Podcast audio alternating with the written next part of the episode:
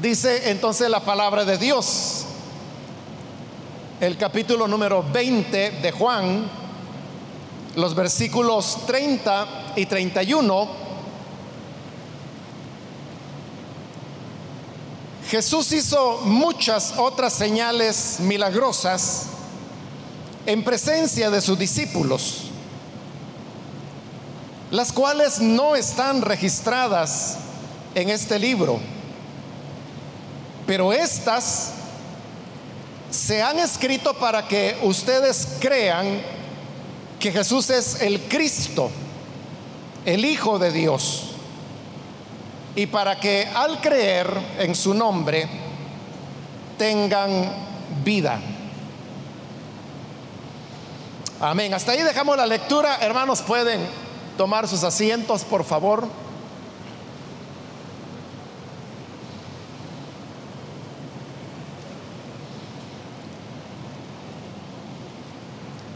Hermanos, estos versículos que acabamos de leer eh, constituyen lo que es ya el cierre del Evangelio de Juan.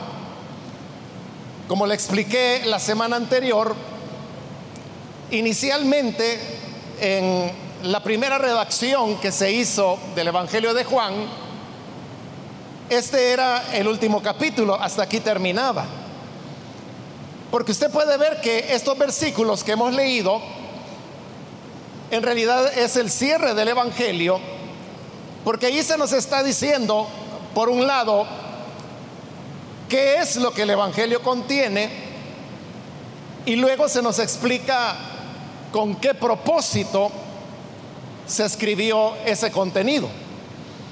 Es decir, que el Evangelio de Juan es el único de los cuatro evangelios que tiene una conclusión de este tipo, donde está como resumiendo todo lo que se ha dicho y al mismo tiempo se está sacando una enseñanza, una aplicación práctica que podemos tomar de, eso escrito. El Evangelio de Juan tuvo otras redacciones. Probablemente usted ya no lo va a recordar porque eso lo dije apenas cuando iniciábamos el estudio de Juan, cuando hicimos la introducción. Estoy hablando de hace más de siete años atrás, porque ese tiempo ha pasado desde que iniciamos el estudio de este Evangelio. Pero en esa ocasión, hermanos, yo le decía que por lo menos se sabe que el Evangelio de Juan ha tenido cinco diferentes redacciones. Es decir, que había una redacción inicial a la cual se le añadieron nuevos materiales y eso hizo una segunda edición, luego una tercera, luego una cuarta, hasta llegar a la quinta redacción, que es la que dejó el Evangelio así como lo tenemos nosotros ahora en la Biblia.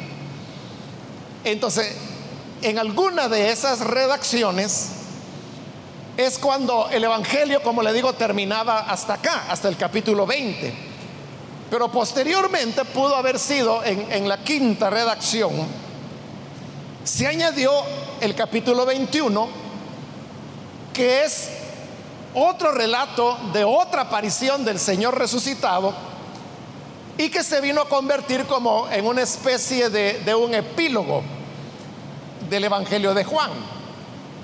Por eso es que cuando llegamos al final del capítulo 21, el versículo 25, capítulo 21, estoy hablando ya de, lo que hoy es el final del Evangelio, lo que tenemos ahí es un versículo que de alguna manera retoma lo que se está diciendo al final de este capítulo 20. Porque mire lo que dice ese versículo 25 del capítulo 21. Jesús hizo también muchas otras cosas, tantas que, si se escribiera cada una de ellas, pienso que los libros escritos no cabrían en el mundo entero. Entonces el Evangelio hoy termina repitiendo la idea que se ha expresado ya en este versículo 30 y es de que aquí no está escrito todo lo que el Señor hizo, sino solamente una parte de eso. Recuerde que en el Evangelio de Juan, el tema de las señales tiene un papel muy importante, porque hemos venido, hermanos, señalando que esto de, de las señales, Juan lo entiende de una manera especial. Para él, una señal es un signo que indica una realidad. Pero señales para Juan son solamente hechos de carácter sobrenatural. Todo es milagroso. Y por eso es que en esta traducción que yo estoy usando, que es la nueva versión internacional, hace bien cuando el término señal no solo se transmite o se traduce más bien como señal, sino que como lo dice, señales milagrosas. Porque eso exactamente era, era para Juan. Los hechos sobrenaturales, los milagros, las sanidades que este Evangelio de Juan relata todos eran de carácter sobrenatural o milagroso.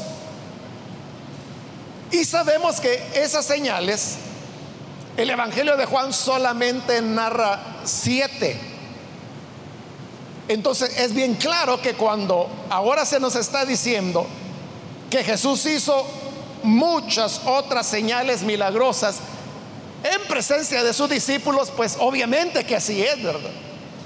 Y los otros evangelios, hermanos, dan cuenta de eso, de, de muchas otras señales que Jesús hizo y que no están relatadas en el Evangelio de Juan. Porque, como lo está diciendo ahí, el propósito no era relatar todo, todo lo que el Señor hizo. Y como lo va a decir al final del capítulo 21, si se escribiera todo lo que Jesús hizo, todo lo que Jesús dijo, dice ahí el Evangelio, creo que no cabrían en el mundo todos los libros que habrían de escribirse. En otras palabras, nosotros hermanos no conocemos todo lo que Jesús hizo, ni todo lo que Jesús dijo.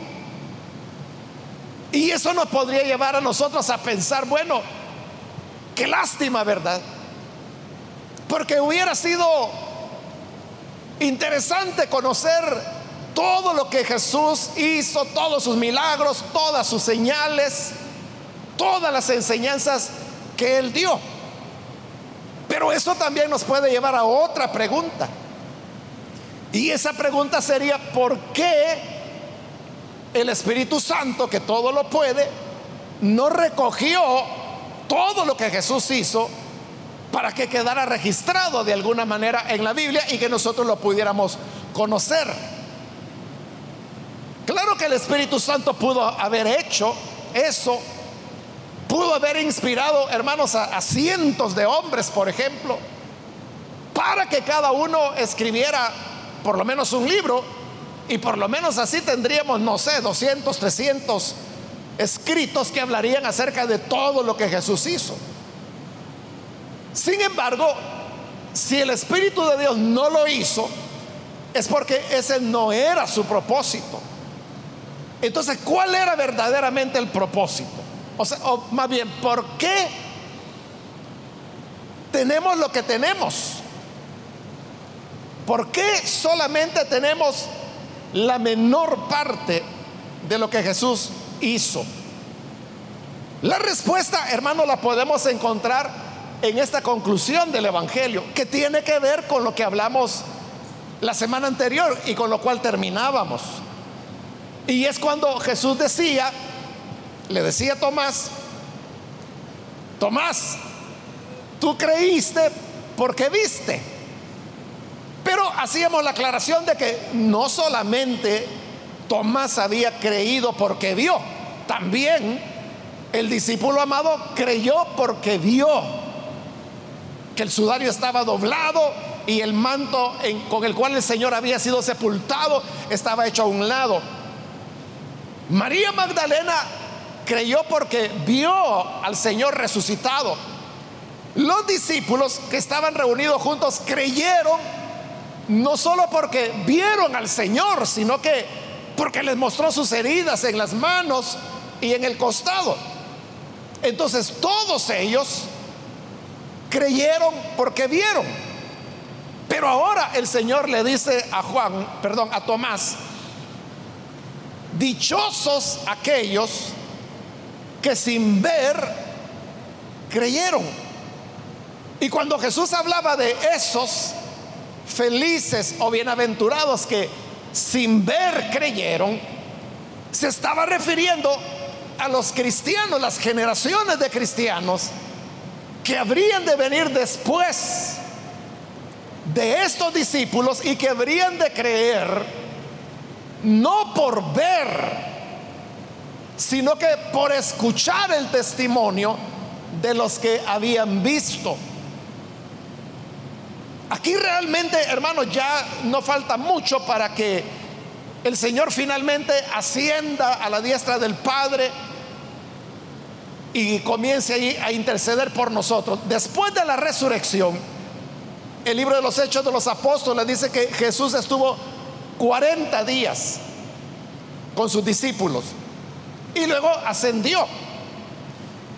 Después de esos 40 días, hermanos, con la única excepción de Saulo de Tarso, nadie más ha vuelto a ver al Señor resucitado.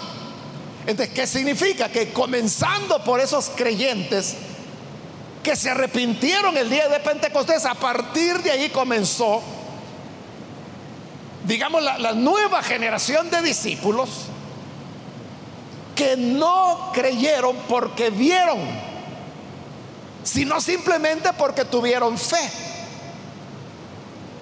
Y con eso terminábamos la semana anterior. Entonces yo le decía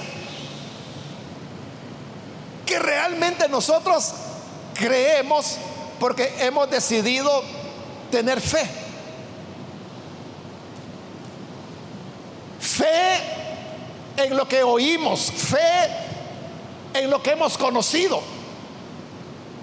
Y le decía también que no tenemos necesidad de que nos presenten pruebas para poder creer,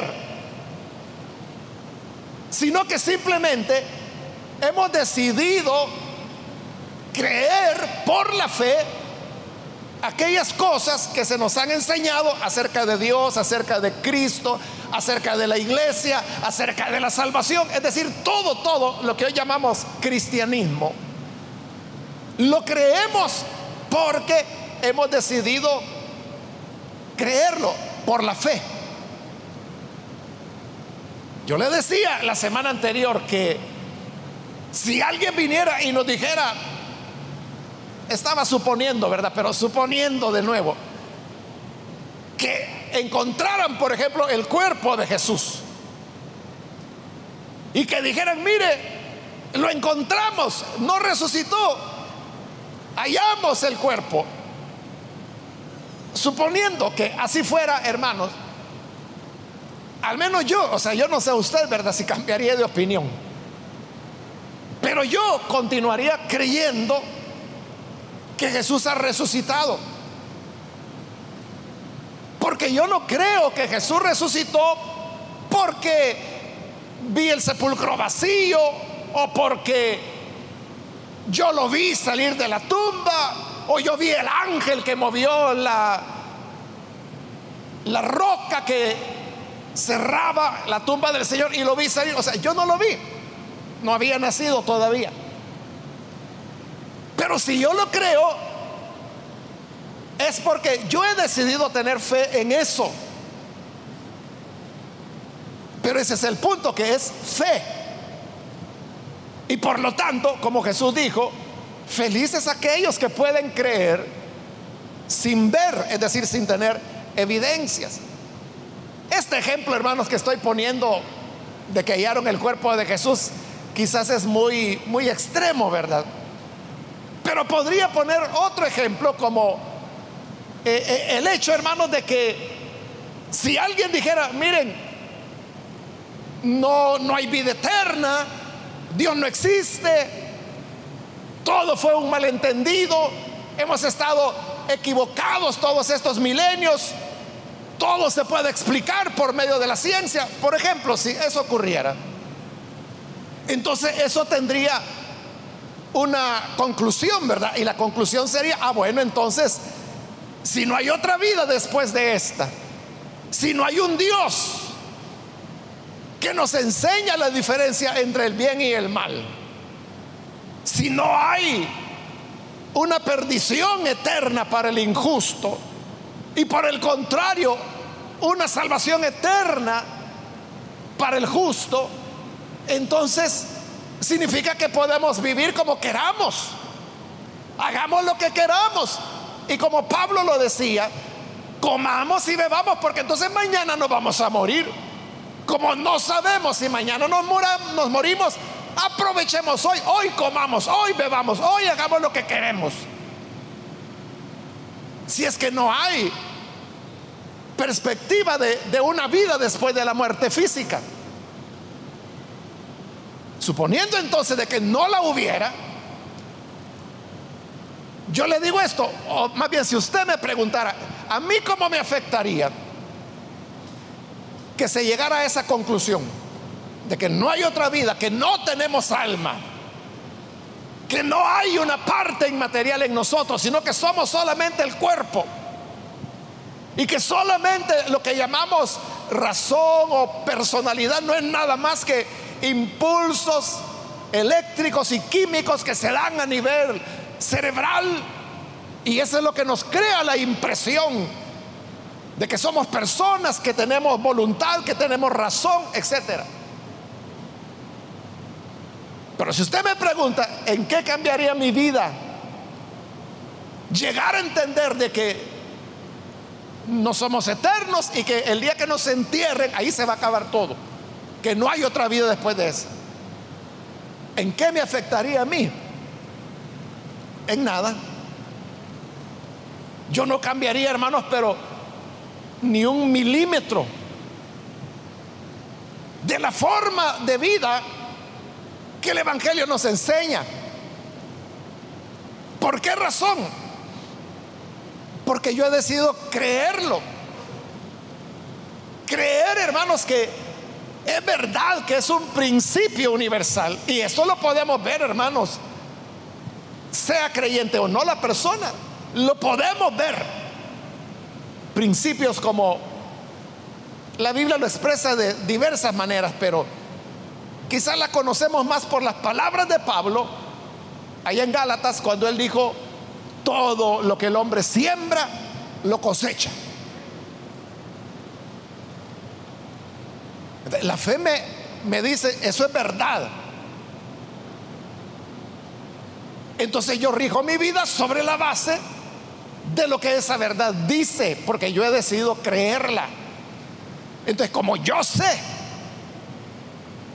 que todo lo que el hombre siembra lo cosecha, yo sé que todo lo que siembro lo voy a cosechar. Y como Pablo lo dice, si yo siembro, él dice para la carne. Pero digamos, si yo siembro maldad, odios, egoísmo, falta de perdón, todas esas cosas, ¿verdad? Que son las obras de la carne. O sea, si yo eso es lo que siembro, eso voy a cosechar.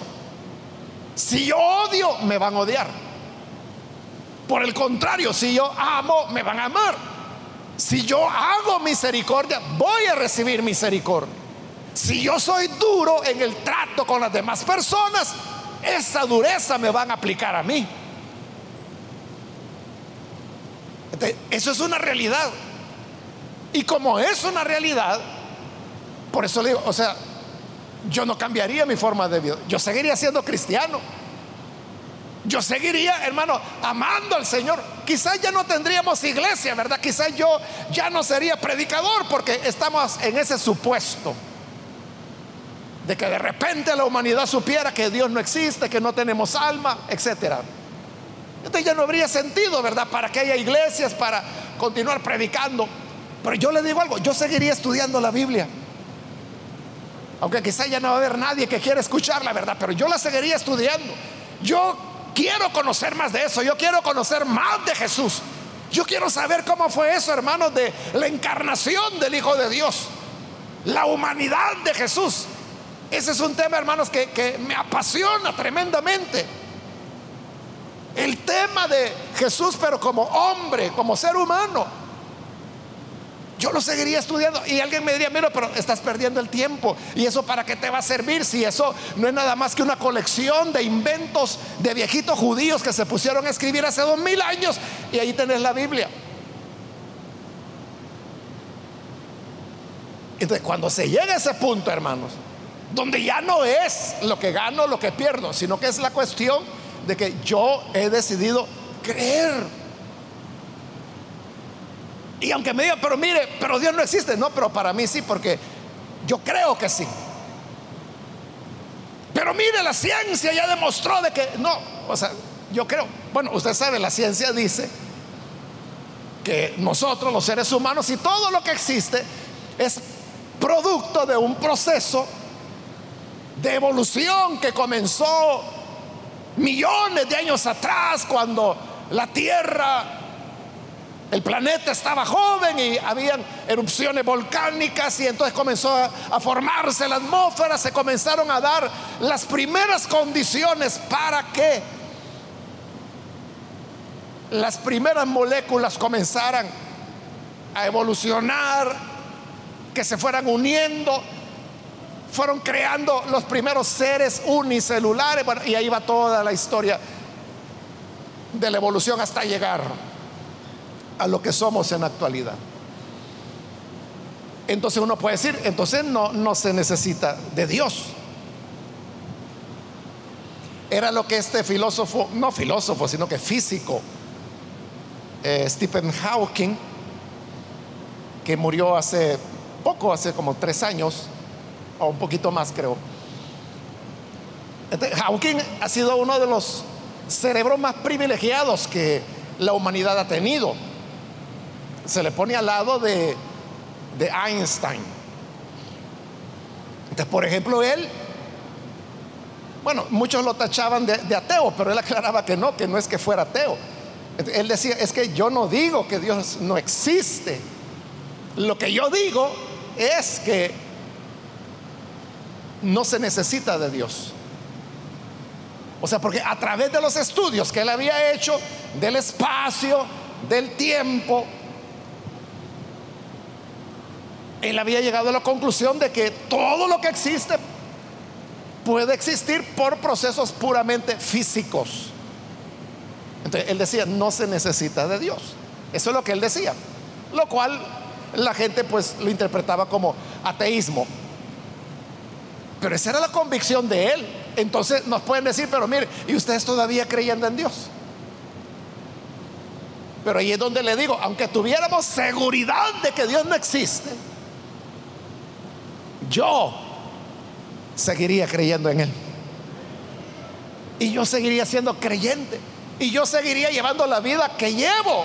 O, sea, yo no haría lo que Pablo dijo. Que no era tanto que Pablo lo dijera, sino que él estaba como citando un dicho de su época. Porque él dijo, bueno, entonces si no hay resurrección, si no hay otra vida, comamos y bebamos.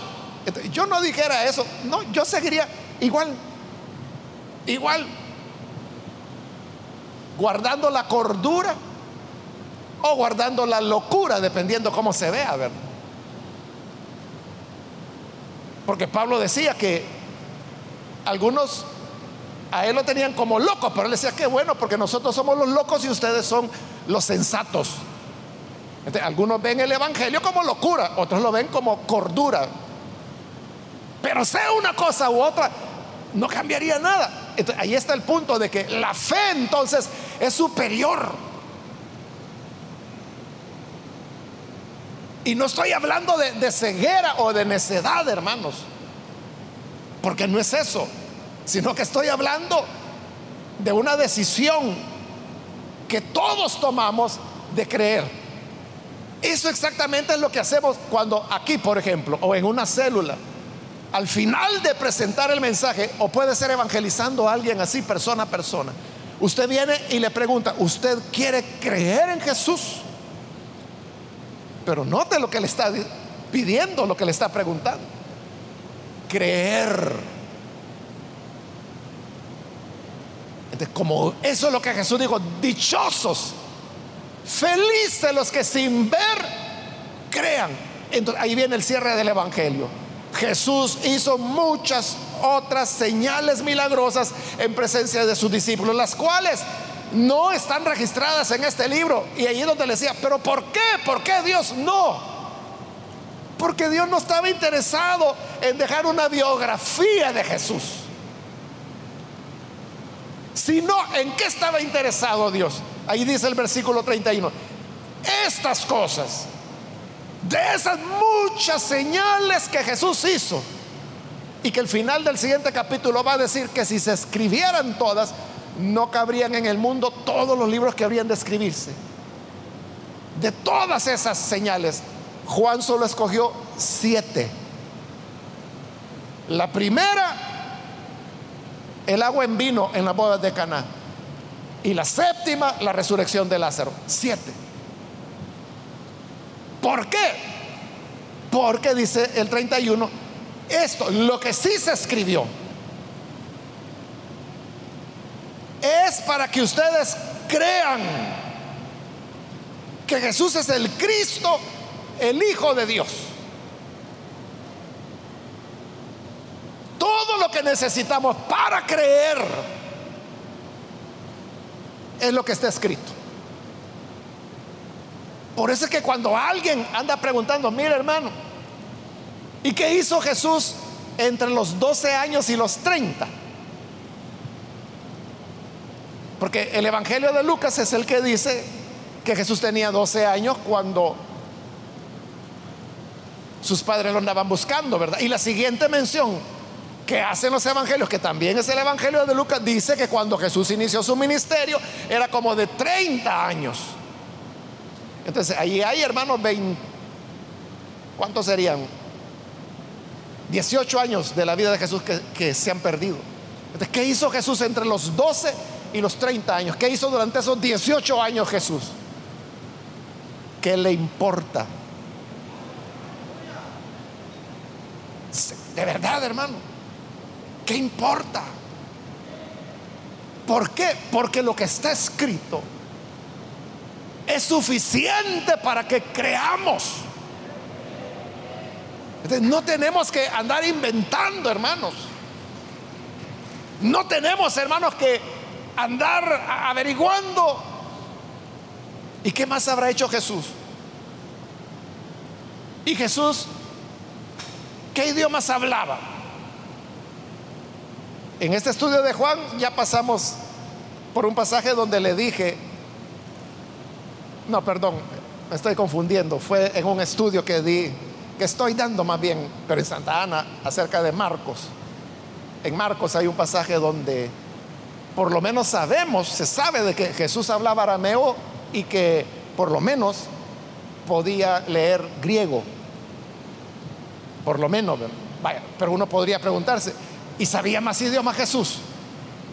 ¿Qué importa, hermano?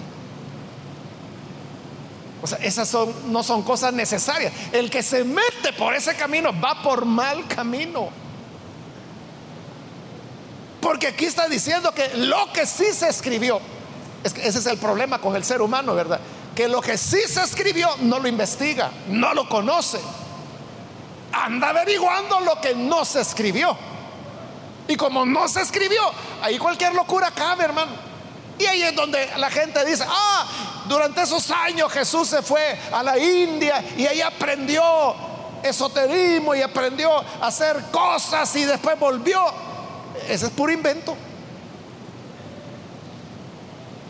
mejor creer lo que dice el Evangelio, ¿verdad? Y lo que dice el Evangelio es que Jesús desde los 12 años se mantuvo sujeto a sus padres hasta que llegó el momento de iniciar su misión.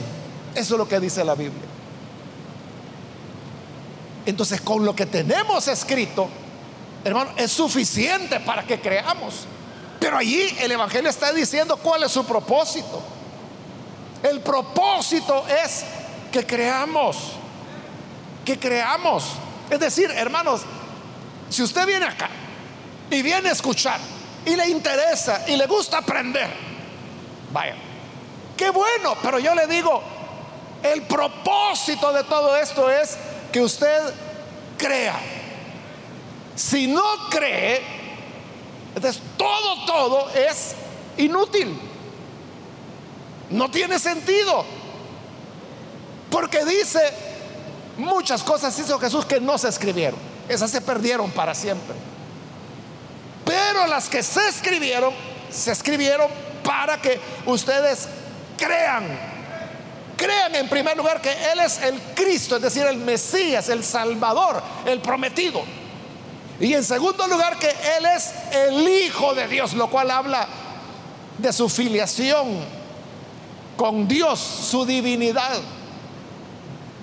¿Y qué ocurre cuando creemos eso? Para que al creer termine el Evangelio, al creer en su nombre, tengan vida. La salvación, vida eterna. Así que, por eso le digo, si usted viene, yo aquí hermanos me acuerdo de un señor que conocí bueno, ni creyente era yo, era, un niño y era un señor que en una ocasión dijo, a mí me gusta leer la Biblia. Él no era ni creyente, pero él dijo, me gusta leer la Biblia y en especial, dijo él, me gusta leer los salmos por lo poético, dijo él. Usted puede tomar la Biblia si quiere como libros poéticos, ¿verdad? Porque exactamente están los salmos, está el cantar de los cantares, los proverbios mismos. O si usted lo quiere enfocar desde el punto de vista de la filosofía, ahí está el libro de Eclesiastés. Quiere historia. Hermano, ahí hay, bueno, todos los libros históricos, los evangelios mismos, los hechos de los apóstoles. Son históricos. Pero hasta ahí va a llegar usted. Pero Jesús lo que quiere es que creamos que creamos. Porque cuando ustedes creen, tienen vida. Ese es el propósito del Evangelio. ¿Para qué se escribió? No para andar haciendo preguntas curiosas. No para andar, hermano, investigando lo que Dios no quiso que supiéramos. Porque eso no es lo trascendental. Lo que le importa a Dios es darnos suficientes elementos para que entendamos como el Evangelio de Juan lo presenta, que Jesús es luz, que Jesús es agua viva, que Jesús es pan, que Jesús es el buen pastor, que Jesús es vida y que a quien Él quiere se la da. Cuando creemos esas cosas, ahí es cuando tenemos vida eterna. Para eso se escribió el Evangelio, hermanos. El Evangelio no es, como le digo, para hacer, hermanos, preguntas curiosas, meterse donde no lo han llamado a uno o donde no debemos meternos. Como dice Pablo, que no debemos ir más allá de lo que está escrito. Es decir, donde la Biblia habla, hablar nosotros. Pero donde la Biblia calla, callar nosotros. La misma Biblia dice que hay cosas de Dios que Él ha revelado y las reveló para que nosotros los seres humanos las indaguemos y aprendamos. Pero hay otras cosas, dice, que quedaron ocultas, que están reservadas solo para que Dios las conozca y los seres humanos no las vamos a conocer. De una vez, la misma Biblia nos está diciendo que no lo vamos a saber todo. Pero al Señor lo que le interesa es que sepamos lo que necesitamos para tener vida.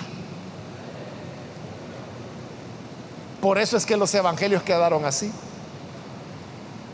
Por eso es que la Biblia es tal lo que es. Por eso es que Juan es lo que es.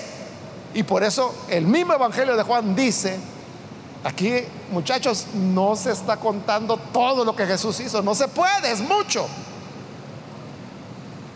Pero lo que hemos seleccionado es suficiente para que ustedes crean, como Él lo dijo, sin ver, creyeron. Dichosos. Que Dios nos ayude, hermanos, para ser de esos hombres y mujeres felices que sin ver, sin tener evidencias, creímos y creímos a lo que la palabra de Dios nos enseña. Amén, hermanos. Vamos a cerrar nuestros ojos.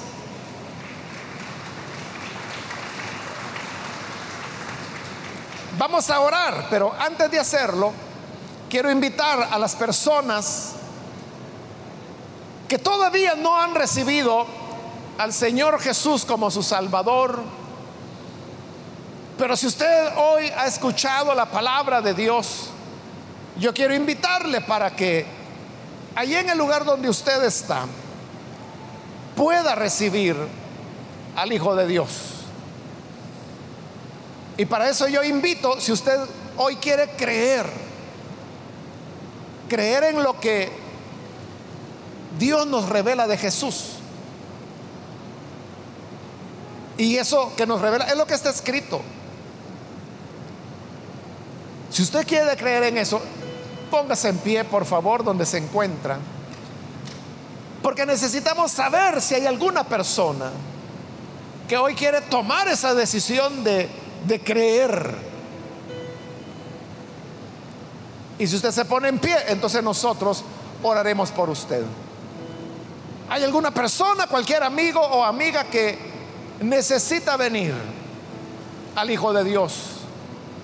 ¿Puede ponerse en pie en este momento? ¿Hay alguna persona que lo hace?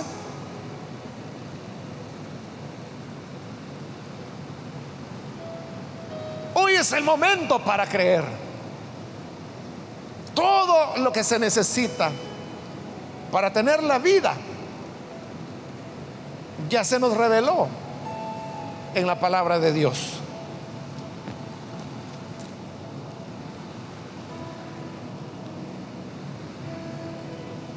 Por lo tanto, lo que falta es creer. ¿Hay alguien que lo hace? Póngase en pie. O si hay alguien que necesita reconciliarse con el Señor, puede ponerse en pie también en este momento. Y vamos a orar por usted.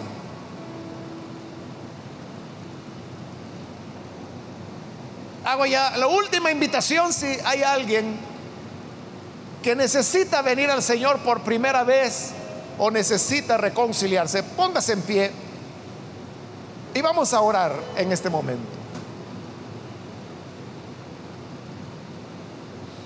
A usted que nos ve por televisión, le invito para que se una con nosotros y pueda recibir al Señor Jesús en esta oración. Señor, gracias te damos por tu palabra. Gracias porque a través de ella nos damos cuenta que tu Hijo es el dador de vida.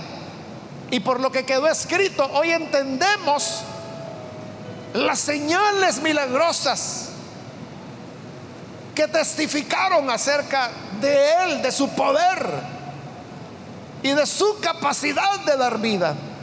Por eso, Padre, hoy te agradecemos, también te pedimos por esta persona que está aquí y aquellos que a través de los medios de comunicación se unen a esta oración, para que les cambie, les transformes les regales el don de la fe.